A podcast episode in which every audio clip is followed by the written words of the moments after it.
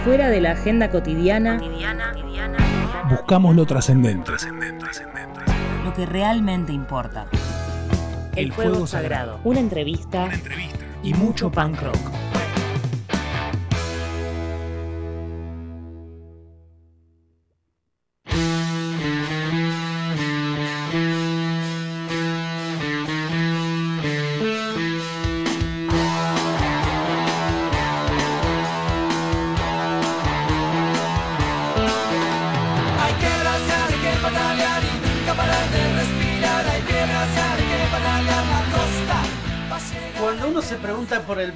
El punk, el post-punk y cómo a veces se reinventa, acorde van pasando los almanaques, empieza uno a contemplar la posibilidad que también el punk existió en los 90 bajo la forma de esa etiqueta hermosa que ahora vamos a indagar un poquito, que es lo alternativo, ¿no? De alguna manera la independencia empezó a presionar, el mainstream lo toma como una forma nueva de concebir la música y ahí entre, imágenes un poco de fines de semana salvajes y gente que hace las cosas de forma distinta, podemos repensarlo al punk desde esa perspectiva. Entonces, hoy estamos con el señor Nico Igarzábal que acaba de sacar un libro, La Bomba Musical. Los brujos, de ellos estamos hablando y a ellos los estamos escuchando. Los brujos y la explosión del rock alternativo en los 90. Por eso lo trajimos acá, nos parecía interesante que esté. Hoy está la señorita Dani Bisbal acompañándonos, por suerte. Pero quería empezar saludándolo a Nico. ¿Cómo le va, maestro? Hola Walter, ¿cómo andás? ¿Todo bien? Bien arriba, acá me estoy como despabilando, está buenísimo.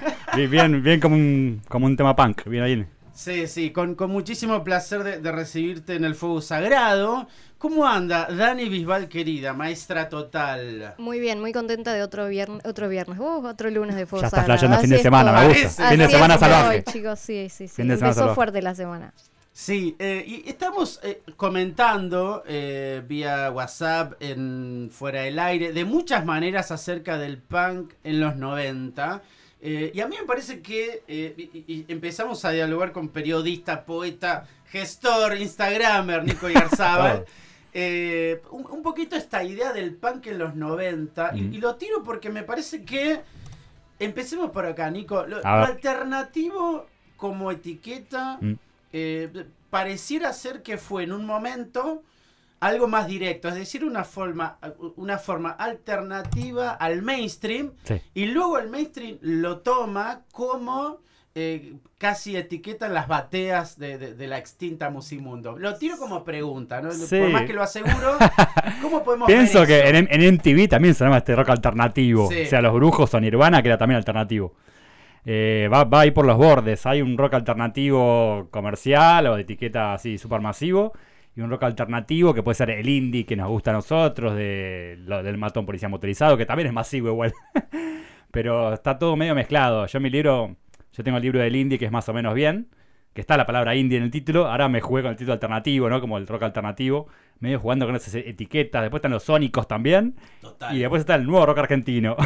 Son como muchas etiquetas que es todo medio parecido. A veces es lo mismo y a veces no. Depende de qué cosa. Después está el punk punk, como bien decís, que en los 90 para mí sigue siendo igual dos minutos, flema, Total. sigue siendo ese punk punk. En cambio, los brujos me parece más alternativo en el sentido post-punk, digamos, más, un poco más abierto, tiene cosita del hardcore, cosita de- del garage, digamos, tiene un montón de cosas. Pero lo alternativo me parece una etiqueta súper gigante y amplia Sí. que entran los brujos y cosas chiqui- más chicas que los brujos, como que te diga bandas, no sé, Demonio de Tasmania. Total. Bandas más chiquititas. Juana la loca. Y Juana ¿no? la Loca, que están todas en el libro. Y, y Nirvana, que es como super mainstream. O todo el grunge, digamos, el grunge, es medio alternativo también. Todas esas etiquetas las pongo ahí en discusión en el libro Sí. y es para hablar un rato largo. Pero cada uno tiene como la suya, ¿viste? Dice, no, esto no es alternativo porque está en tal lado, esto sí, que es indie, que no es indie. Sí.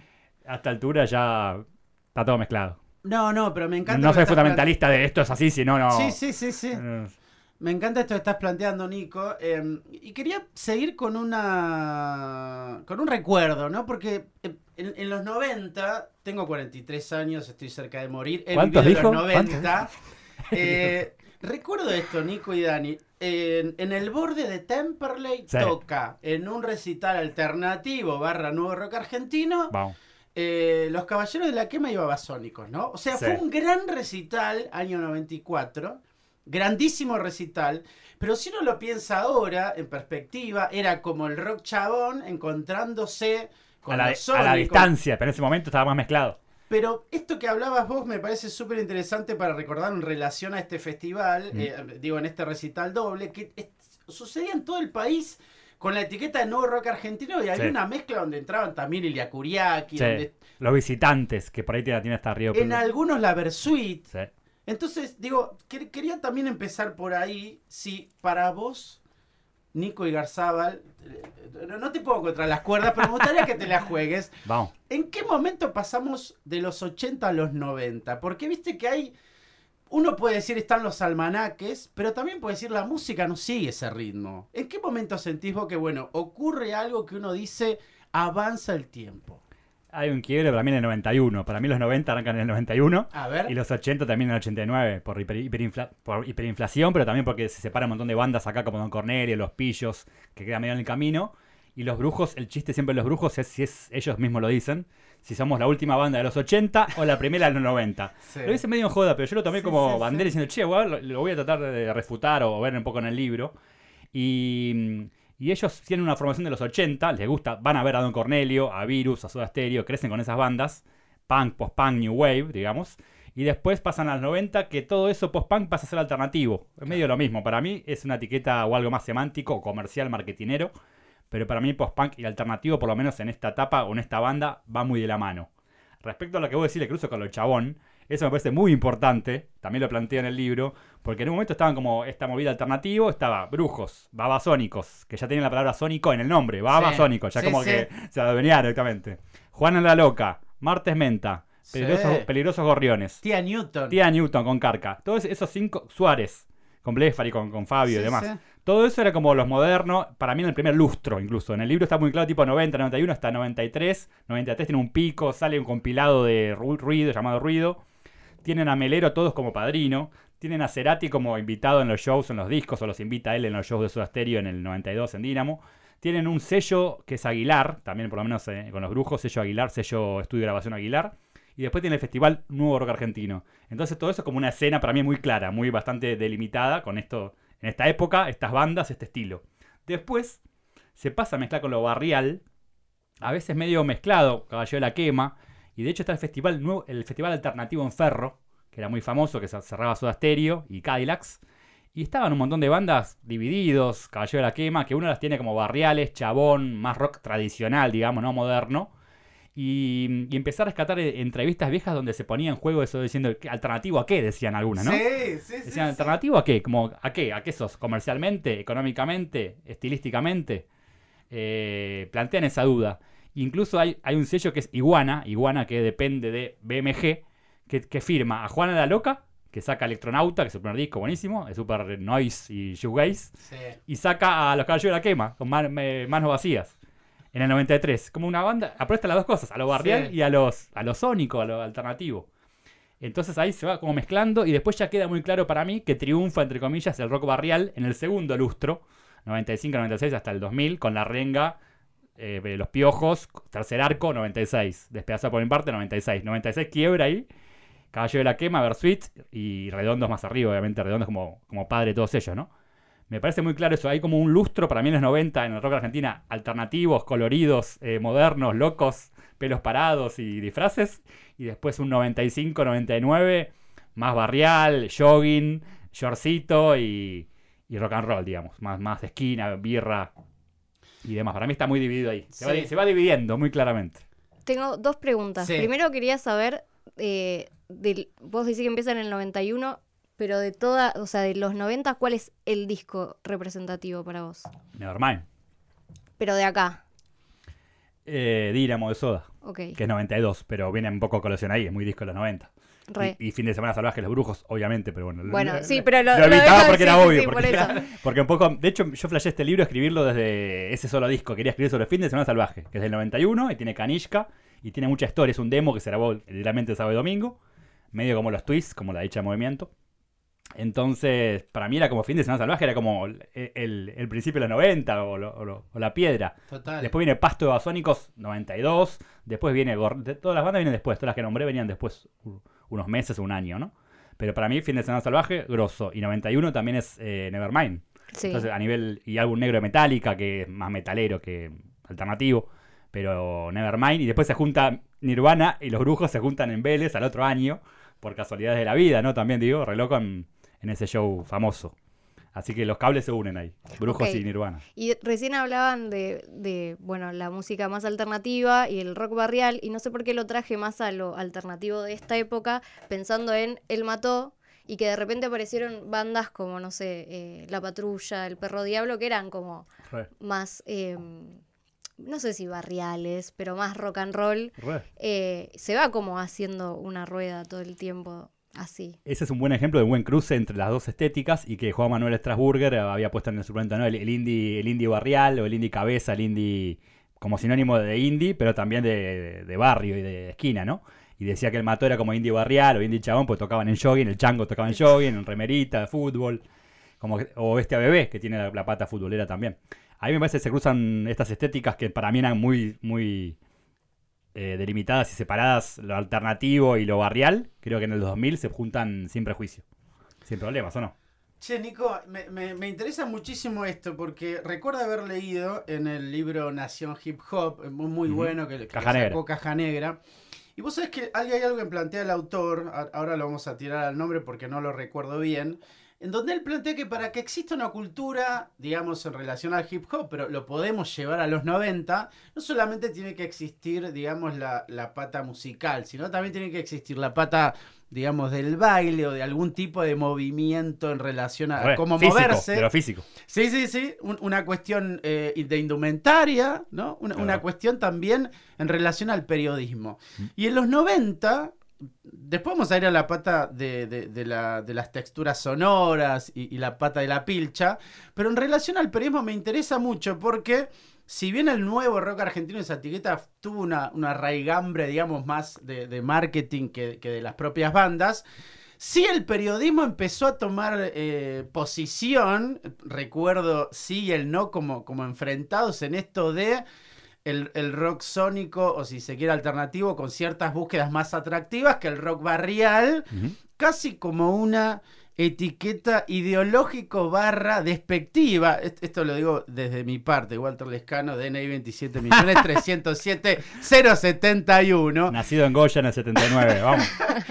Lo tiro, Nico, como pregunta. Es- Dale. es así como, como algunas puntitas. La parte periodística fue importante también para la construcción del imaginario acerca de lo barrial y lo, lo alternativo sónico. ¿no? Muchísimo. De hecho, ahí se inventó las dos cosas. Las etiquetas se inventaron ahí. Dale, La de Sónica. esa, a ver. Eh, yo me metí mucho en el libro ese porque buscando un poco el origen, ¿no? Y me parece que el mejor interlocutor de, de periodismo de los 90, sobre todo brujos basónicos, era, por lo menos en ese momento, Pablo Shanton. Sí. Sigue siendo, est- está vivo obviamente, digo, en ese momento era era muy importante Pablo Shanton, que estaba en el suplemento, sí. Eh, y desde ahí tenía una sección llamada Caras Nuevas, donde yo fui al archivo y rescaté como el, el chabón les hizo como la primera nota a cada banda de estas. Incluso a los brujos le hizo la primera también en, en Pan y Circo, en una revista anterior. El chabón hizo como las, las primeras, las- la- lo- les dio un espacio en el sí encima en Clarín, re importante, siendo el chabón súper joven y identificándose con lo moderno, con estas bandas que para, para él eran eh, eh, ruptivas, eh, rupturistas, perdón, que como que venían a algo nuevo. Y el chabón le daba espacio y les empezó a seguir montón y a fogonear en el suplento sí. Sí. Por lo menos en el 90, 91. El no empezó en el 92. Ya llega cuando esto ya estaba medio, medio armado, esto cocinado.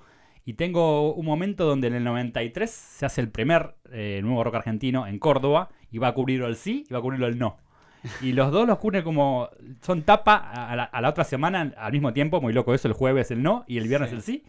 Y los dos tienen una mirada muy distinta. La del no es como súper. eh, que no le creen, media distante y media incrédula de esta movida. Con un título medio despectivo como El nuevo rock argentino, como nuevo, o qué hay de nuevo, ¿no? Y el sí la, la bancaba full. El sí, eh, por lo menos en- hasta el 93, hasta esta etapa, la bancaba full. Y entonces estaba muy, muy dividido eso. Yo lo, lo planteaba mucho en, en el libro, yendo al archivo y, viste, miraba las notas viejas, cada uno revolviendo ahí con, lo- con los diarios y las tintas. Me y- encanta, me encanta la búsqueda del archivo. sí. y todos los, todos los dedos manchados de tinta era como, che, a ver qué decía el no, qué decía el sí, ¿viste? Y lo relacioné a futuro ya como en el epílogo del libro, contando que para mí se dan vuelta después y el sí queda como un suplemento más de mainstream y de Lady Gaga, no sé, y que el no queda como más del palo, más canchero. Para mí se van dando vuelta los, los, Sí, los me- estilos. Me encanta eso también que planteas. Digo, para la gente joven, antes había algo llamado diarios. Empecemos que, por ahí, sí. Que tenía su puesto en las esquinas y que uno joven iba deseando que sea el jueves, joven. deseando que sea el viernes. Claro, suplemento Sí. juvenil, suplemento joven. dice. Impresionante. Yo que por ahí rascábamos el fondo de la olla para comer en casa, siempre iba a algún, a algún local que me lo prestaba, va, lo va. leía y lo devolvía a la tarde. Estaba O la agenda de recitales, quién tocaba, qué sé yo. O sea, cosas. te armaba la vida eso. te Un sí. la vida, la ideología te armaba todo, ¿no? O sea, impresionante. Lo digo para Dani Bisbal, que es joven. Sí, bueno, Pero pero, yo esperaba también, sí. No, mismo. Eh, Llegaste a eso. Sí, compré muchísimas revistas de música. Sí, sí, sí. Yo llegué a eso todo. Bien, bien. Bueno, un, un- un datito que me gustaría acá tirar, que, que me parece súper complementario con, con lo hermoso que está planteando Nico, era que Pablo Shanton también tenía un ciclo de música donde pasaba música en, en, en el Instituto Goethe. Y, y me contaba que había gente, no solamente músicos que se iban a informar o gente que por Sí. ahí conocía por primera vez el Shoegase de Inglaterra, de Sí. Estados Unidos. O el crowd, o el crowd rock. Totalmente. Y que iban poetas también ahí. No, no era solamente Pablo Shanton, digo como para tirarlo acá, San Shanton, no solamente educó músicos y No, músicas, Y él sacó el sino comp- también, ¿no? fue muy importante en, en- en el, en el instituto ahí. Y después sacó el compilado Ruido. que Sí. El compilado Ruido es como que termina de aglutinar todas estas bandas. Estaba Suárez, Demonio de Tasmania, Los Brujos, con la bomba musical justamente. Y, y Resonantes, que estaba Flavio, Flavio Echeto. Y el chabón en ese compilado era una revista que salía una vez cada tanto, salió como tres números con, con, y, y salía con el cassette. Y el cassette era una especie de hisopos con mechas de máquina de agujerear. Como una mezcla entre lo suave y lo, y lo, y lo heavy, Claro, ¿no? Lo claro, pesado. Claro. Ese disco lo busqué en Mercado Libre, todo, es un CD. en- en- eh, ruido se llama. Aparte, ponerle ruido es como súper. También, ¿no? Como institucional. Pablo Llanto en ese sentido eso daba movidas, hacía estos ciclos de música experimental, sacaba los compilados, bancaba las bandas en el sí, fue como el padrino. También tenía un taller llamado el el Club Sónico, que, que justamente eran como talleres periodísticos donde se llevaban, se llevaban música en cassette copiado. Alejandro Almada, hoy manager de, de El Mató, en su momento fue manager de Los Brujos y de Gorriones y de varias bandas. Me contaba esto que tenía los cassettes copiados y era como la escena indie de Inglaterra y tenía, me lo copió Shanton en el Club Sónico. Era Pablo Shanton y Norberto Cambiaso, vale, vale decir los, sí, los sí, dos. ¿no? claro. Cambiaso Eh, después hace la revista Esculpiendo Milagros y Shanton es más como el sí, ruido y este palo. Pero son los dos como muy importantes en esta movida eh, sónica, loca, alternativa, rara. Era nuestro Google de ese momento, Re, concentrado en un ser humano, ¿no? Sí, re. Em, Pero que te lleves el cassette era como hermoso, una muestra para entender bien. Impresionante, todo lo que había. impresionante. Eh, bueno, estamos con Nicolás Igarzábal, la bomba musical que trata de esta escena de los 90, tomando a los brujos, si querés, como vaqueanos de todo ese territorio eh, geográfico, hermoso, histórico, que todavía sigue teniendo sus raíces, eh, generando efectos en este presente. Siguen tocando. Totalmente. De- de- me gustaría en el tercer, el tercer momento hablar de esa vuelta, ¿no? Pero ahora me gustaría como que experimentemos un poquito más de la parte musical. eh, y, y vamos a escuchar unas canciones presentadas por la querida y elegidas, seleccionadas por Dani Bisbal. Pero te tiro un cachito de lo que hablaremos después de las canciones, que es eh, algo A ver, que, a me. Que me tiró Gustavo Álvarez Núñez, que me pareció súper interesante para capo. pensar los Muy esta 90 movida. que es que hay algo que para él define los 90 que es que los músicos de esa época tomaban los instrumentos no solamente como para tocar notas, sino para generar efectos distintos, ¿no? Para pensarlo y que lo, lo ahondemos después de las canciones. Dani, lo que usted quiera, presente. Bueno. Somos todos suyos. Dale, A ver, a ver, ¿qué tiene? arrancamos entonces con, con el tema que le da nombre al libro, con la bomba. El fuego sagrado. Una entrevista Una entrevista. Y mucho punk rock.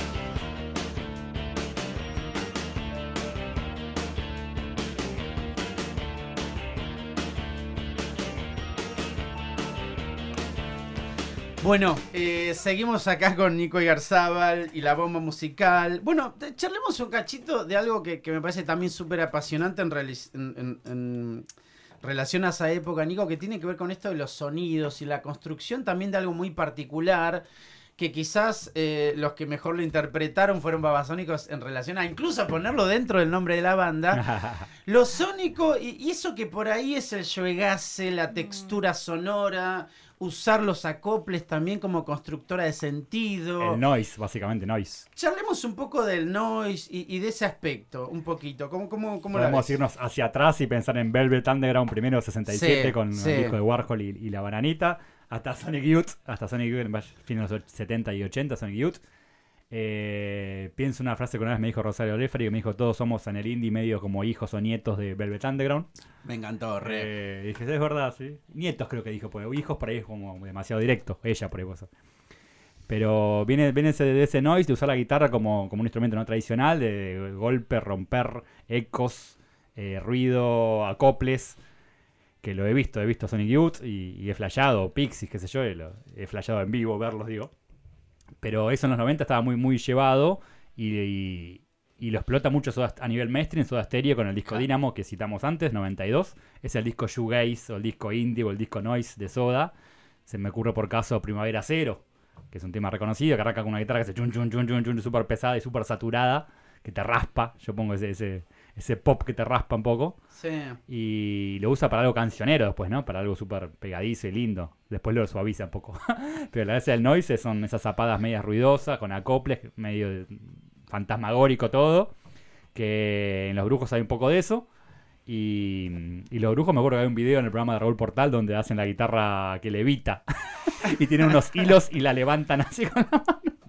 Es un video para, para buscar en YouTube, pero es la guitarra que levita, es muy bueno, es un buen uso de la guitarra, ¿no? O sea, no suena, solamente, solamente hacen trrr, eso. Sí. Pero los brujos están muy, muy, muy marcados por el noise, por el punk, por el hardcore, desde Black Flag, desde Dead Kennedys hasta, no sé, eh, Red Hot Chili Pepper. Un poco también el funk, obvio, tiene esa mezcla Sí. hermosa. Y también pensaba en, en el nombre del compilado que decíamos recién, que va, que vos Ruido. nombrabas, ruido.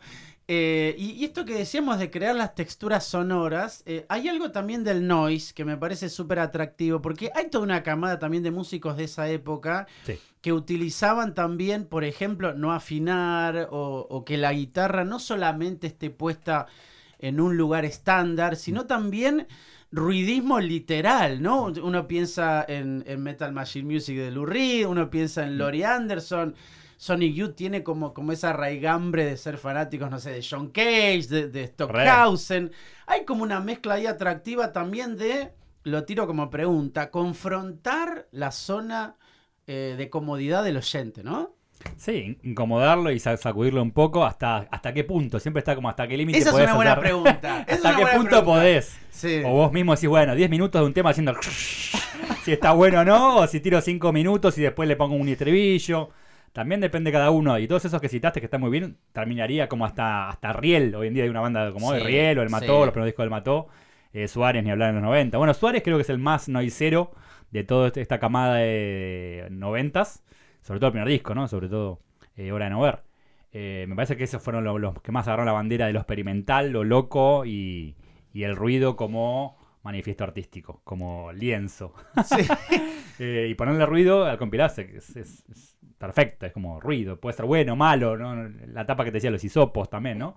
Eh, ruido sintetiza un poco todo toda esa época. Pienso en Dios, la banda Dios. Eso es no, no, sí. eso es Reno y Cero, que es 90 también, eh, más, más fines 90. O Mueran Humanos, una banda más de ahora, que estaba el de, el de Dios, justamente. Eh, son todos casos que para mí usan el ruido como algo hermoso. en lo personal, como algo hermoso y muy lindo que te interpela, te sacude y por ahí no, no es para escuchar todos los días el noise. Cada uno aguanta un poco más, poco menos en vivo también, como vos decías, la resistencia de cuánto te bancás ese, ese ruido, ¿no? Ese quilombo mental. Mm. Y hablando, cambiando, va, pasemos a otro instrumento que es la voz. Eh, los Uh, brujos también sí. tienen Tenía una dos forma- cantantes, los claro. Dos cantantes, dos guitarras. Y encima, eh, bueno, y al principio tenían, era, había como un baterista tuvo que pasar a ser cantante o no. Sí, es verdad.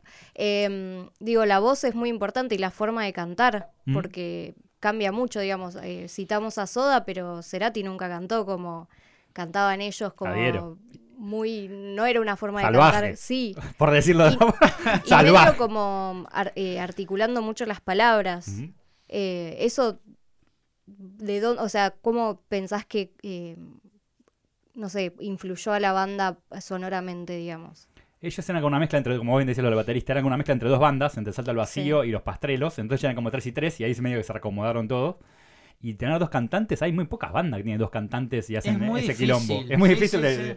de- de tener. Ellos es una estilo muy salvaje y en vivo justamente se complementaban muy bien. Perdón, no, las que tienen dos cantantes es como, bueno, esta canción la canta uno, También. la que, o el las que coristas, compone, tipo claro. coristas. Pero estos eran dos, dos, front- dos frontman los dos. Constantemente. Frontmen claro. eran, eran Sí, frontmen sí, sí. y dos guitarras y después bajo y batería, seis chabones eran, un montón.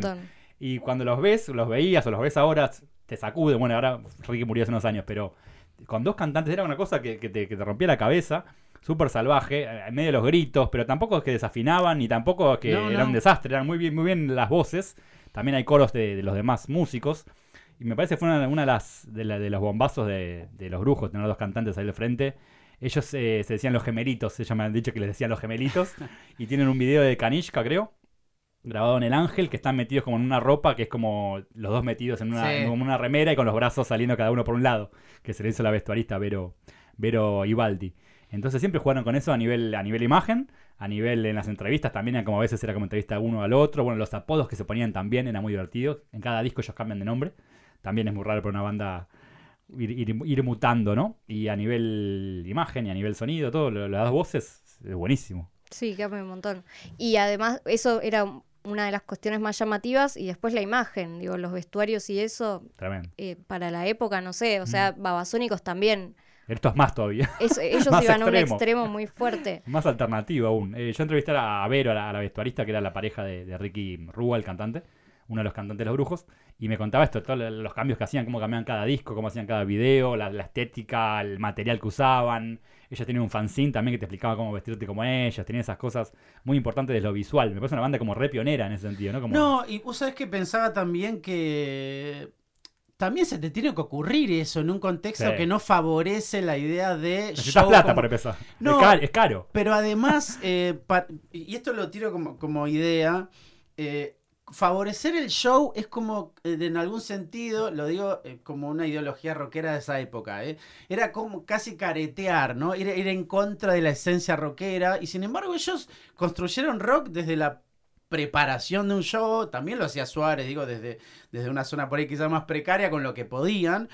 Pero mi pregunta era, ¿de, de dónde surge esa influencia en ellos? Porque también hay que ir como remontando contra la corriente. Viste que estaba esa onda de la honestidad del rock. Vestirte como sos, tal como sí, sos. bueno, estaba como esa confrontación, pero eh, ahora lo vamos a charlar. Pensando en, en los brujos puntualmente, Mm. ¿de, de dónde averiguaste que sale eso? Porque también hay que tener unos ovarios grandes para, Sí. para posicionarse en ese lugar. Justo varios no tenía ninguno encima. Eran justo seis chabones, re chabones Lo todos. tiro, lo Sí, tiro. Justo eran chabones, chabones. Pero mm, ellos pla- plantean un curso de fantasía. Las letras son todas de fantasía, ¿viste? que no Sí, cantan de los 90, no sí, cantan sí, el menemismo, no canta el ya no sos igual, digo, la birra, lo que sea, la policía. Es toda una fantasía que se mantiene muy anacrónicamente, ¿no? El Kanishka, el rey, estas cosas, eh, los cronopios que hablaban una canción, la tía Marcia, todos personajes medio, medio de fantasía, ciencia ficción, juegan mucho con eso. Entonces viene un poco del lado de Kiss. El cantante, el otro cantante Alejandro Alassi me contaba que, que de chico se disfrazaba y jugaban a hacer Kiss Ah, justamente, y después por Bowie, obviamente, que es un Mm. marci- marciano como ellos, como terminan siendo extraterrestres también. Sí. Bowie también por, por ese lado, son como dos referencias clásicas, pero sí, toda nunca fue tan al extremo de Bowie con bonetes, qué sé yo, de galeras, y estoy viendo acá, y, y cosas en el- rodeando así. Bowie tenía como más un estilo, lo que fuera, pero acá era como un desparpajo y una cosa más adolescente y de quilombo. Eh, muy bueno, yo por eso en la tapa mezclaba ese. La tapa decía que, que son unos chabones re locos con cosas llamativas, así como tenía que ser un poco esa mezcla. Y respecto a lo barrial, que bien, volviendo a lo barrial, tenés razón en eso, en que estos chabones planteaban un mundo de fantasía y de, y de parafernalia versus lo barrial, que era como, somos esto, yo toco con remerita y shortcito y jogging Sí. porque en mi casa ando así. Te creo, seguro, pero es un bajón, es como re aburrido eh, que tocar en jogging, digo. Seguro que eso es así, ¿eh? pero igual, prefiero la fantasía. Siempre, siempre apostemos a la fantasía, ¿o no? ¿Sabes que me encanta esto que planteas? Porque también uno piensa cómo se fue resignificando eso. Luca viniendo. Esa es la autenticidad también. Luca El- era como la- el, el jean. Pero traía data totalmente. De, de- era merca de la primera. Digo, Joy Division. Te traía un montón de cosas. Band Sí, de. Graph Generator. Cosas súper vanguardistas. Se resignifica como algo más barrial. Como, digamos, el padre. Luca es el primer chabón, el, primer rock Sí. chabón, digo, Luca. Pero la información que tenía era súper de avanzada. Digo, Mm. cómo- pensaba cómo se fuera significando en los 90 eso. Y después Mm. pensaba en esto, Nico y, y, y Dani, lo tiro sobre la mesa laburo. En octubre se juntan Los Redondos y Melero, que hace unas colaboraciones. Gente que después en los 90 son los padres. Por un lado, Melero de la parte, digamos, más electrónica, vanguardista, fantasiosa, como quiera llamarlo. Y Los Redondos como la pata Terrenal. terrenal, barrial, dramática, diálogo con el presente más directo. Es verdad. Voy a mi pregunta. Esta parte de, de lo sónico, lo alternativo, ¿cuál te parece que era, digamos, su mirada política? Porque eran súper crípticos en ese aspecto, ¿no? Pienso en Suárez, pienso en ellos, pienso en Babasónicos. Babasónicos hasta Miami casi nadie entendía qué estaba pasando. Dice ponerle Miami es No, buenísimo. Ponerle Miami es como la, la síntesis de todo. El, Sí, sí, es sí, Miami, sí. ponerle Miami. Te llevo a esa zona. ¿Qué pasa Vale. con los 90, los brujos y- o, o de, o de la banda que vos quieras? Pero lo sónico, lo alternativo y su diálogo con el presente desde lo político, ¿no? Te rebobino con algo que, que donde partiste vos, lo de Melero y, y los redondos. Sí. Melero toca de invitado unos teclados en octubre, en el 86. Yo lo cuento en el, en el libro de los estudios Panda. Y me contó Melero como infidencia que él sentía que lo invitaban irónicamente.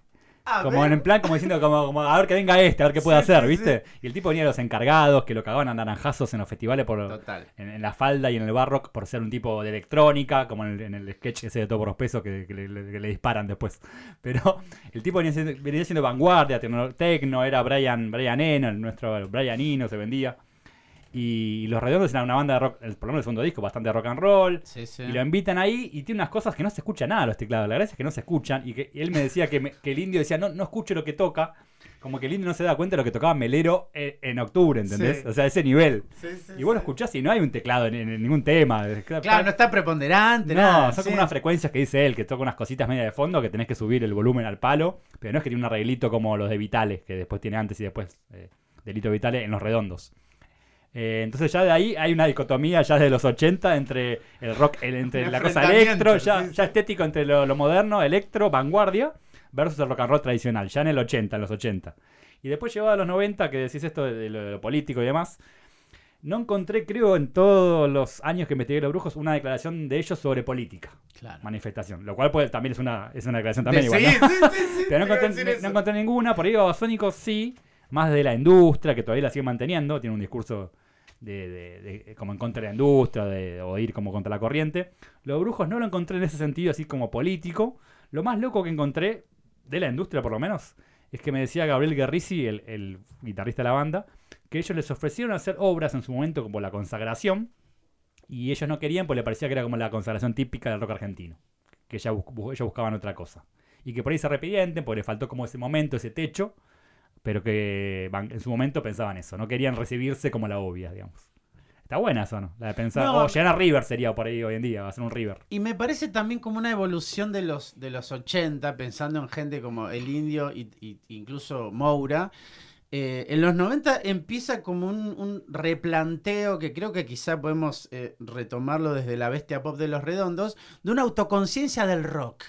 Muy clara acerca de qué, Sí. empezar a generar una dialéctica acerca de qué es rock, qué es rockero, qué influencia tiene la industria y cómo podemos dialogar con el presente, ¿no? Digo, pensar en no hacer obras es una declaración de principios. Re, y ser independiente. Los primeros discos de los brujos eran Sí, independientes, sí. con el sello Aguilar que te decía, y después el tercero y último es con Sony. Y no cambia mucho, la verdad. No es que se vendieron, nadie dijo que se vendieron los brujos por haber pasado de independiente a, mainstream, a una discográfica, o Babasónicos mismo, que ya arrancó con discográfica de pasto.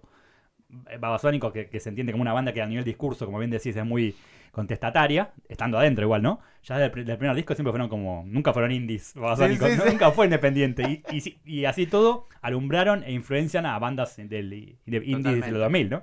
Totalmente. Como si Suárez fue desde afuera. Suárez como fue el extremo de, de fuera de los márgenes, ¿no? Digamos, lo, lo más loco, lo más, lo más extremista dentro de, de ser indie era Suárez, obvio. Y después fue Blefari solista y después fue todos los proyectos que tuvo paralelos, ¿no? Pero los brujos en sí, en- mm, frente al rock que decís, el, el político, el presente, no hay como, no le cantan a eso, al revés, le cantan como cierto escapismo para mí, de fantasía, ¿no? Como cantarle a selvas amazónicas, a, la- a bombas musicales, a reyes de los años de- del pedo, los reyes Kanishka, de los tronos, qué sé yo. Eh, mm, tiene eso, te llevaba para otro lado.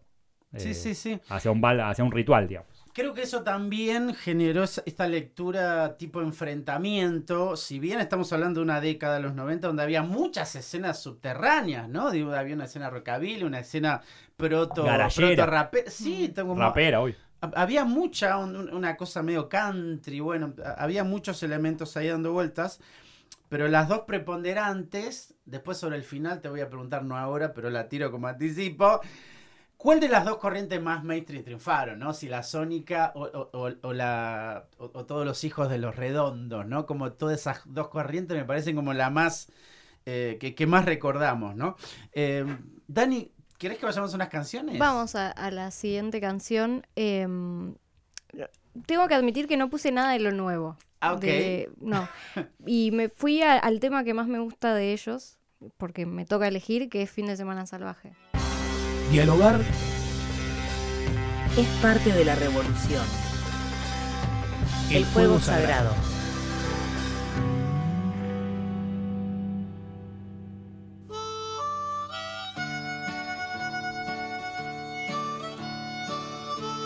Los Brujos es la banda que nos está cobijando esta noche, Nicolás y Qué tierno, una sábana. Nicolás Igarzábal es nuestro invitado de lujo en el Fuego Sagrado. Por suerte tenemos eh, el espíritu y cuerpo de Dani Bisbal acompañándonos. El querido Lucas en los controles. Esto es Radio Colmena, que también nos da un lugar en nuestro territorio en el planeta Tierra. Eh, y, y quería empezar este momento, tercer momento, ya llegando a la recta final, Nico. Em, A ver, a ver, ¿con qué te qué sacás de la galera? ¿Cómo tomás vos a nivel eh, periodístico barra humano los regresos? Porque viste que la idea siempre dentro de la, digo, del universo de, de lo que sucede, volver y, y te lleva a cualquier banda, no pensemos en los brujos, después nos metemos con los brujos, pero desde Pixies hasta un montón de, de vueltas para mí son como mínimo polémicas, ¿no? Como Sí. máximo indignas, como, como ya lo superior me parece una vergüenza que en el rock alguien vuelva a hacer algo. Sí. En ese sentido soy, soy totalmente fundamentalista de Henry Rollins acerca de eso. Incluso lo más digno me parece abandonar. creí que ibas a decir de Morrissey, Ta- que es el chabón que nunca, nunca va a juntar a los Smiths, y los redondos en otro caso. O, o Iorio. Sí, sí, sí, total, total. Hay algo ahí que, que- que lo tiro sobre la mesa. A ver, Mm. ¿cómo, cómo ves este, este concepto del regreso dentro del rap? Te lo planteo con un A caso ver. específico que une a los brujos y no brujos y, y- y padres de brujos. En el año 92 está Soda Stereo, que decía antes, con el disco Dynamo, que es el disco indie de ellos, y al mismo tiempo era el regreso de Serú Girán. Tocaban River, dos River hacían. Y ellos habían separado en el 82, 10 años antes, entonces vuelven 10 años después, sacan un disco, Serú 92, que tiene el tema esa de el tema de todas las personas pueden mejorar. Mundo agradable, bastante insoportable, sonaba la cortina de Romay, algo de Canal 9, un- un- algo institucional de Canal 9. Y entonces estaban los Sónicos como la, la banda nueva, el- toda la movida, y Soda abanderados, y, y el viejazo de las bandas que volvían, fue un primer regreso justamente de, de Cerú Girán 92, era como una banda que vuelve y los bardeaban a Charlie García diciendo por qué vuelve a juntar, ¿no? Ba- bajonazo. Incluso después vuelve a juntar a Cerú, a Sui Generis en el 2000 y hace Sí. boca, hace boca, que ese es un poco peor incluso. Eso fue en el 92. En el año 2007 vuelve Soda y Soda hace 6 River y Soda termina siendo como el, el- el- el viejazo de los Sónicos. Soda termina siendo como el Cerú Girán de los Sónicos, ¿entendés? Como la banda que vuelve y dentro de todo estuvo bien, estuvo bien ese regreso. Eh, yo fui a uno de todos esos shows. Pero después de Soda, una vez por año hay como un regreso nacional, que siempre es como peor, siempre es un poquito peor. Porque Soda fue en 2007. 2008 fueron los Kylax en River, que sean dos River y te regalaron las entradas en, Jumbo. Y después venía 2009 Viejas Locas, que fue lo, de- lo del show de Vélez, que fue un desastre también. Entonces cada vez fueron, fueron peores. El de los Brujos estuvo bueno, fue en el 2014 en el Mundial, me acuerdo que estaba arrancar el Mundial, tipo junio ahí, que está esa efervescencia de, ah, como medio la de ahora que falta para noviembre. Y el de los Brujos estaba re lleno, había Centro Cultural Recoleta, tipo 10.000 personas, y estuvo buenísimo ese show. Pero estuvo bueno. Y todas las bandas sónicas volvieron. Suárez volvió. Peligrosos Gorriones volvieron. eh, menos Martes Menta, ¿no? O Tía Newton, o Sónico sigue. Pero todos, hasta las sónicas, terminaron volviendo. Ya después terminó siendo algo muy común, que es como un poco polémico, como decís. Algunas están buenas, otras están mal. Otras vuelven por un solo show, que está bueno, es como esa sola noche. Sí. Después están las que vuelven con disco, con gira, como más, más, más profundo todo, más compromiso, tipo volvemos. Y el caso de los brujos es que volvió en 2014 y todavía siguen, y ya tienen 8 años. De esta segunda etapa, digamos. Ya, ya no es un regreso, yo no lo considero un regreso, es como si una segunda etapa, pues son 8 años, eh, tienen un disco en vivo, un disco estudio, y ellos en los 90 duraron 10 años, duraron del 88 al 98, sí, 10 años. Ya es como una segunda etapa, que yo que en el libro no la abarco, a propósito porque es como el presente todavía. Pero eso, hay regresos chotos y hay regresos duraderos y que con discos más profundos como el de, el de los brujos. Cayó de la quema también volvió, ahora que lo pienso Sí, sí. eh, para ir a lo, a, lo, a lo barrial. Pero los redondos es el caso de que jamás volverían. Y el de Morris que te decía, los Smiths, que le rompe las pelotas, que le pregunten cuándo vuelven los o Smiths. sea que vos te posicionás tipo caso por caso. Escuchemos Sí, caso por caso. sí. No tenés ninguna postura. Y si puede ir a verlo también, analizarlo, sí, sí. Ok, ok. Eh, bueno, Suárez me parece que los regresos de Suárez estuvieron buenos, fueron como un show por año. Suárez Sí. hizo un Conex, al otro año hizo un Cirgu. eh, así como cada tanto está bueno, como que los Kylax también, los Kylax cada tanto vuelven. Me Total. parece que ese es el, el negocio para todos, que como tocas una vez cada tanto, después seguís con la tuya, no te peleas con tu compañero que todavía venías peleando, cobras una buena guita porque es un regreso cada tanto. Sí, Para mí que la que funciona es esa, la de un regreso, un show al año, ponele. Está bien. sí. ¿Queda alguna banda por volver de esas? Muy pocas. De las sónicas que decía Martes Menta, te decía que no porque Ariel Minimal está en PES y, y Mansa con Malle Muñecas y después solista. Y Tía Newton era, era Carca, la, la verdad que casi, casi no hay, No, no. casi ya no quedan. Pensando en, en- en los 90 y el, y el presente, Nico, eh, ¿te parece que hay algún tipo de, no sé si legado, continuidad? Porque viste que las décadas van, van siendo pensando en la posibilidad, lo tiro a la mesa de laburo, no quiero que nadie se enoje, pensando en la posibilidad de que el rock esté muerto, pareciera ser, incluso desde que Simon Reynolds sacó su libro Retromanía, Ahí murió el rock. Cuando Parece- sale ese libro. parece ser como una cuestión cíclica constante. Sí. Eh, ¿Te parece que hay alguna suerte de eh, continuidad o legado o herencia o hay algo de solamente recordar a los 90 como algo que pasó y ya? ¿Cómo, cómo te, cómo, ves, digo, como Mm. periodista 20, siglo XXI, los 90? En el caso de los 90 y de los brujos en sí, no encontré un sucesor obvio que como dicen, bueno, estos son los brujos de ahora. De hecho, los brujos le decían que era lo sumo de los 90. Mirá. Por el desparpajo, por el Sí, quilombo, porque había un chabón claro. disfrazado, había un pelado, había Germán Dafuncho con el, con el Había inflable. un pelado. Había un pelado. Había un pelado, un chabón con, con, con mameluco. Sí, eh, sí, con- sí, sí. Que sería el petinato. Eh, Dafuncho que tocaba con ese inflable también. Como que cada uno tiene un personaje. Ok. Entre los sumo. Un pelado, por eso como un personaje, un loco. un loco, justamente los brujos eran todo pelo largo encima. Sí, sí. Pero los brujos le decían que eran los, los, los, los sumos de los, de los 90, eh, los virus también, o los twists por el lado medio de- del humor y el desparpajo. Eh, yendo a los 2000, me parece que, que no hay un hueco así, che, como los, los nuevos brujos. Y de hecho a ellos les preguntan el regreso, como que onda este regreso, y dicen, volvimos porque no había otra banda, no nadie nos reemplazó. Decía, no, éramos No, los no únicos, los únicos no que relevo, Claro, claro. como los únicos que podemos sucesores somos nosotros mismos. Decía Ricky el cantante en una nota en, en Sí. Canal C, en el canal de la música. Entonces creo que no hay uno así obvio. Sí pueden ser obvios si pensamos a unos que se disfrazan o hacen personajes tipo Louta o Sig Raga, que tienen esos- esas túnicas también, o eh, Rey Hindú. Rey Hindú que tiene un bailarín en, en- en- en la banda, qué sé yo, en, en ese plan. Gati Video, Gati Video. Gativideo, sí. Sí. meten Pueden bastante. Muy, Mucho, hay, hay eh, eh, ¿cómo se llama el color, el brillito, El hay. glitter. Hay glitter, sí, hay. mucho color. Hay, eh, sí. Gatti Video lo pensé por ese lado por lo visual. Pero ninguno se parece por ahí en lo musical a los brujos. Y después hay influencia de todos los 90, en los 2000, en, en el, en el Indie 2000 que mamamos nosotros más, que, que vamos a ver más seguido, en el Mató, en Bestia Bebé, en las ligas menores. Hay mucho de Suárez, de, de Rosario. Hay mucho de babasónicos en bandas como Indios o en, o en Ingaramo, todo el que tenga medio pop o electropop o lindas baladas. Sí, sí. Tienen una, una gotita ahí de, de babasónicos. Y cualquier banda que tenga cierto salvajismo tiene un poquito de los brujos también. Me parece que hay mucha, hay mucha influencia. Y el, el choque más, más de planetas para mí es Sumo Mont, que está Blefari con la guitarrista del Mató. Y que ahí se juntan los 90 y los 2000. Quedan unidos ahí en ese disco hermoso. eh, que tiene bueno, un montón de temazos. Pero Sumo Mont es el proyecto ahí que unía 90s y 2000. Eh, tocaron poco y debutaron acá en Matienzo atrás nuestro. Mira. Tocaron ahí el primer eso, show, ¿eh? tipo Bien 2000, ahí, 2016. datazo. Atrás nuestro, la gente no lo puede ver. Pero atrás nuestro, en ese escenario, debutó la banda de, de Blefari con el guitarrista del Mató, con el baterista de Los Reyes. Entonces ahí me parece que hay uno- unos cruces entre 90 y 2000, a veces como muy obvios y otros más de en el aire o hay que abstractos. sí, sí. Em, bueno, y, y te llevo por ahí algo más, eh, como decíamos al comienzo, Nico es periodista, Nico es escritor, Nico es poeta. No sé por qué hice esa diferenciación entre escritor y poeta. eh, estoy para el meme. Puede ser. Eh, Si fuera tipo novelista, cuentista.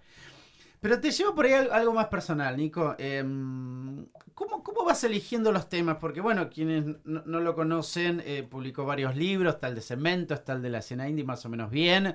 Panda. Eh, Panda. y este es el cuarto. Este es el cuarto libro, La Bomba Musical. O sea, ya hay una obra en camino. Sí, muy loco es. Pensemos eh, en, en- en esta parte tuya eh, electiva, ¿no? Como el libro de Get, la- las, ele- las elecciones afectivas. ¿Cómo elegís tus temas para ponerte a escribir? ¿Qué te motiva? ¿O, o- o dónde viene esa señal clara respecto de... Acá hay una erótica, voy a escribir un libro y no una nota, porque también ese- esa es una gran diferenciación A que ver. solo el escritor la sabe. Bueno, hay una nota que dijiste, este libro deriva de una nota mía del 2008. 2008 hasta el 2022 estuvo ahí en mi cabeza, imagínate. Pero ¿cuál fue la señal que te di- abrió la puerta a... No, ok, tengo un libro acá. Mm, en mi libro del indie, más o menos bien, yo ah, hablaba del año 2000, muy, muy centrado en los 2000, y decía que los antecedentes eran los 90, entonces rebobinaba, y en los 90 estaban todas estas bandas sónicas, y rebobinaba, y en los 80 estaba Daniel Melero con los encargados y con su sello catálogo incierto, que eran de bandas indies, y siempre que rebobinaba encontraba algo. Pero había un capítulo muy claro sobre los 90 y sobre estas bandas, eh, que eran como con algo raro, algo nuevo, algo loco, y me parece que ahí se me abrió una puerta de que dije, que para mí este libro de los brujos es como el más o menos bien de los 90. Como la cena, claramente con el compilado que hemos dicho, con Melero como padrino, con, con lugares como Cemento, Dijule. Me parece que había una cena, un mapa, que para mí se conectaba o explicaba después el Indie 2000. Entonces para mí fue para, para. Por ahí. podría sacar un libro después del Indie 80, no sé, ir rebobinando los indies. Todos los indies hasta llegar a, a, cosa, Manal, hasta Almenta, ¿cómo se llama? Al, al sello. Al primer sello, al de, al de Álvarez. Al de Álvarez, no me salía, Mandioca. Al de Sí. Álvarez, al de Jorge Álvarez, que también es el sello indie. Ese es un sello independiente. Sí, sí. Mandioca. Eh, entonces se me unía con eso. Y después es una banda que tocó mucho en, en Cemento. El Cemento tiene un capítulo en, en el libro de Cemento y grabó en Panda. entonces a veces como que los, los temas para mí se me unen, se me chocan y algunos tienen que ver, se relacionan o explican uno al otro. Y ahí se van enganchando. De hecho, el del, el del indie lo saqué como una continuación del de Cemento Claro. eh, a nivel contexto eh, época. El de Panda era como también los 80 medio como el de Cemento, todos se relacionan medio que eh, así se van tocando los temas. Y el próximo no sé cuál será, pero algo que ver con los brujos, no sé. ¿Quién será el sucesor de los brujos? ¿Quién será el libro? No sé. Che, y, Pero va por ahí. y viste que surge también la pregunta de eh, escribimos sobre música para también de algún modo hablar de nosotros mismos. Siempre. Eh, y otra cosa que, que me interesa también es si en algún sentido te interesa eh, ver lo que no se está contando, de lo que no se está hablando. Si hay algún libro, pieza que, que funciona, no solamente entre tus libros, sino entre otros libros. Hay, hay algo ahí que también te motiva a escribir. No, solo el dinero. ¿Qué onda? Primero, tiene que ver con mi, con mi, con mi persona y con mis gustos. Siempre escribir Sí. esos cuatro libros y el de Catupecu, que tengo un ebook en una colección que compartimos. Claro, Vos tenés re, el, de, el de re. los Strokes, que te gustan mucho los Strokes. Yo escribí de Catupecu Machu, porque me gusta mucho Catupecu. Y todos mi- mis libros son de bandas que me gustan, de que yo propuse la idea. Nunca hice un libro por encargo, de tanta plata, tal, tal, cuando lo entregué. Nunca jamás sucedió eso. La primera vez, una entrevista que hice, me acuerdo del de Cemento, en las primeras notas que hacía, que tipo me senté y me dijeron, primera pregunta, ¿este libro lo escribiste porque te gusta o por encargo? tipo el de Cemento, que no, que no es un gran negocio por ahí hablar del under de por sí, Sí. ¿no? Y, y ahí entendí como, ah, sí que se pueden hacer libros por encargo. como jamás en la vida Hay dinero y nadie Como- me contó. Aparte, aparte lo escribo que así nomás, porque total no me gusta ese tema. ¿Cómo, Sí, no sí. sé cómo lo escribiría. Yo cemento, fui mucho a cemento y me, y me- me gustó. Y Total. después el indie me gustaba el mató y me gustan los brujos. Siempre me gusta todo. Y me gusta Catupecu. Entonces siempre fue por el lado de que me, me- me tiene que atravesar, gustar. Me han dicho, ¿por qué no escribí sobre tal cosa? Digo, porque no fui a ese lugar, no lo conozco, no me gusta, no, no Pero sucederá. no te interpela. No sucederá. Eh, algún lugar tipo el paracultural. Buenísimo, pero no estuve, no puedo hacer nada de paracultural. Más que flashearla como... ¿Vos estuviste en paracultural? No, no, no llegué, no llegué. Bueno. Pasé, viste esas cosas que te dicen, acá era el paracultural bueno, por de. Venezuela Claro. o el otro. Entonces, medio que te quedas ahí, viste, ha- alucinando. Hacete un libro de eso. ¿Y cómo, cómo arrancás? No sé, no estuve, no, no lo conociste Sí, sí, cómo era por sí. dentro. Entonces siempre me, me interpela. Eh, y la otra pregunta que... No, no, Me no, perdí. respondiste bien. Y- Pero y la- tenía algo más para decir. Eh, ah, te perdiste. Por ahí, eh, Me perdí. ¿Te gusta preguntar? Eran, eran varias juntas, eran. La última de. No, pero vamos abriendo ventanitas, ¿sabes por cuál te gusta entrar a vos? Em, y, y la última de mi parte, no sé, Dani, si, si le interesa otra pregunta. Hay algo que surge también como problemática cuando se escribe sobre música, que es cómo, cómo utilizar las palabras, ¿no? Los adjetivos, eh, los sustantivos. En el caso tuyo, Nico, que ya estás por el cuarto, el, perdón, el quinto libro de música, ¿cuál es la mayor dificultad que vas encontrando, no? Y una veces también le viene a la cabeza esas frases de Frank Zappa, ¿viste? Acerca de los críticos de rock, los libros de música, bueno... Te lo pregunto, digo, en términos de, de casi como si fueras un mecánico que arreglas autos y sabes los problemas que van surgiendo en general con los 12500. ¿Cuáles son las problemáticas que, que más te desvelan cuando escribís sobre música y cómo Uh, las vas montón. resolviendo, digamos, ¿no? Un montón. Me pasa. La- las que primero te vengan a, la mente ahora. No, explicar algo que, que para mí es como shoegaze. Y vos, shoegaze. Y para mí es el shoegaze. Y, y alguien me dijo, ¿qué es eso? Y le dije, uy, no sé. y tipo, le, le copié la definición de Wikipedia en un chat. Como shoegaze es esto. O, o kraut rock. Que le dije, no, porque el mató tiene un poco de kraut rock. Kraut rock. Y me dijeron, no sé qué es. Ok. Entonces, como que empiezo. Entonces, cuando escribo, digo kraut rock, coma, un movimiento de, de música que nació en Alemania, que es como un ritmo que se repite todo el tiempo. Y como, ah, bueno, por ahí se entiende así. Entonces planteo mucho que, que hasta qué punto le hablo a alguien que es del palo. Cuando escribo en la revista Viva, pon- pongo, pongo flow y me pone entre paréntesis como flow, tipo la onda que tiene para cantar. No, freestyle me pone como cuando la gente se junta a hacer rimas, batalla de gallos, como que depende del público que es. Vi un editor y te lo hace como más básico. Y yo no quería explicar qué es el freestyle, la palabra freestyle, porque se entiende para mí. Una batalla de gallos. Y, entonces le ponían que era, como dale. Y yo sentía que escribía como básico. Entonces, cuando yo escribo, depende a, a quién le escribo, a quién le hablo. Voy trabajando las palabras, las definiciones. Pero en tus libros, ¿cuál es tu lector ideal? Alguien del palo, alguien que no tengo que explicarle qué es el punk. No, punk, coma, un género no nació en el 77. No explico en mi género qué es el punk, salvo Sí. que hagas un libro sobre el punk. Pero acá no explico cada, cada cosa porque entiendo que si compras un libro de los brujos no debe ser medio casualidad. O te gustan, o sos un chabón grande, o grande, bueno, no sé. O, no sé a quién ofendí ahí, pero... Y como poeta, la, la- la vaina de la frase, la vaina de la palabra justa, ¿te interesa o por ahí Todo el tiempo. sí. priorizás más la, la data? ¿Cómo, cómo, cómo nivelás esa onda? Las dos cosas. Trato de agarrar la data y contarla de una forma bella o elegante, que lo que. Pero algo, siempre la, la data dura no me sirve. La data dura está en Wikipedia. Y después hay que ablandarla y ponerle un poquito el, ca- el calor de cada uno, el hornito ahí, a cuántos grados, cada uno le pone. El hornito, el me hornito, encantó. cuánto- hay que moldearlo ahí. Pero mm, la data dura está. La- Los brujos se formaron en el 88, primer disco 91, primer disco segundo 93 y después 95. Buenísimo. ¿Y qué hacemos con eso? Hay que ponerle un poco de qué significó cada uno, eh, definirlo, por ahí definir con una palabra, una textual de ellos, ponerle un poquito de calor, digo. Eh, eso, la data dura, ponerle onda. La data dura, sí, dura, no, está Wikipedia, no, no- ¿para qué estamos nosotros? Si no le pones un poquito de, de, de onda, ponerle una... no me sale moldar, ¿cómo se llama? De amasar. Amasar, no me salía. Como los gatos que amasan el gato, ¿viste? Ahí. Sí, sí, sí. Bueno, creo que ya estamos sobre la hora casi. Em, acá, bueno, yo te pedí una canción para cerrar, pero antes de que la presentes, eh, que nosotros siempre le preguntamos a nuestros invitados cuál es tu fuego sagrado. Eh, escribir. Yo todo el tiempo estoy escribiendo. Hace poco, cuando venía para acá, dije, siempre estoy escribiendo yo. Cuando hago un video para las redes, escribo el guion. Cuando doy clases, eh, corregí. Cuando hago prensa de una editorial, hice la gacetilla. Cuando hago radio, también te escribís el, guion, el cronograma. Siempre estoy escribiendo, hasta cuando no estoy escribiendo físicamente con la mano. Digamos. Espectacular. Siempre ¿no? estoy escribiendo mentalmente, estoy escribiendo. Bueno, y te pedimos eh, eso, que decía una canción. Si querés presentarla, contanos. eh, Bueno, justamente hablando de escribir, elegí una canción que me representa mucho, sobre todo lo que es, y es de Rosario Blefar y se llama Cuaderno. Y dice que tengo un cuaderno, un cuaderno que anota cosas, y yo tengo muchos cuadernos, muchos papeles, estoy rodeado de papeles y de cositas. Me anoto ideas, me anoto frases, me anoto cosas para hacer, tipo hoy 20 horas, colmena, tengo que estar ahí, mañana otra cosa, agenda, cronogramas, cosas. Todo el tiempo estoy escribiendo cuadernos, papeles. Así que escuchemos ese tema que se llama Cuaderno. de una.